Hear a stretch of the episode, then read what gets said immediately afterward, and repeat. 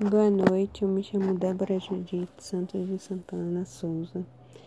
Eu faço graduação em Letras no Polo da Uninter Senhor do Bonfim. Meu RU é 2929042.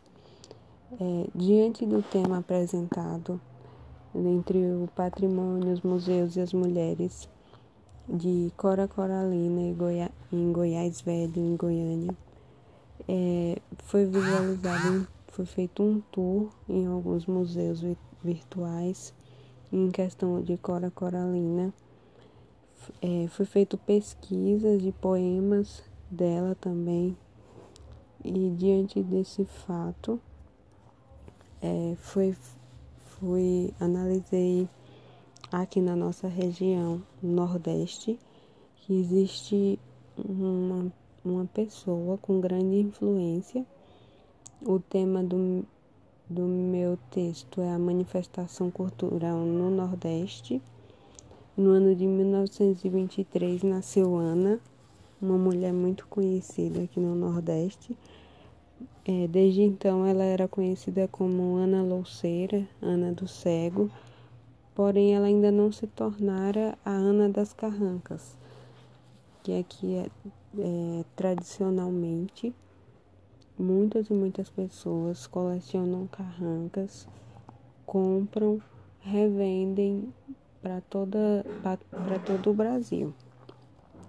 E assim, naquele ano já havia uma grande tradição para quem passava pelas águas do Rio São Francisco é, passar e se encantar com aquelas esculturas esculturas tenebrosas, as, entre aspas, sombrias, antropomórficas, porque elas é, resgatavam de alguma forma, assim, pela tradição, pelas pesquisas que eu realizei, elas eram usadas para espantar espíritos que as grandes navegações faziam, colocavam dentro dos seus navios para espantar os espíritos, mas não é, não se achava que iria se tornar uma coisa tão mística e tão tradicional da, da cidade e da região.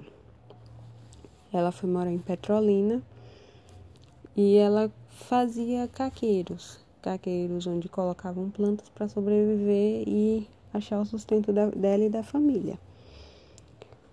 A partir desse momento, é, começou a criar, ela começou a criar também as carrancas e a partir do barro, após ser queimado, ele atingia uma, um tom de pele moreno. Um dos personagens a ser criado e que ficou muito conhecido foi o de Francisco Biquiba de La Fuente Guarani, onde muitas pessoas iam para ver essa escultura.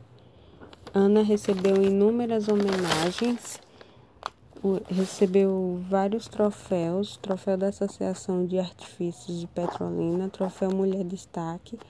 Ela conquistou o título de Mulher Cidadã pela sua magnitude, sua força.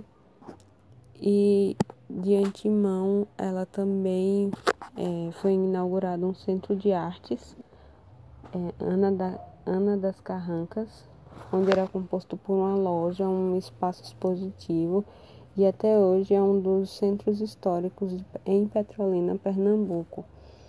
Ela faleceu aos 85 anos, mas deixou no seu legado constituído seu nome em ruas, espaços culturais e a sua história.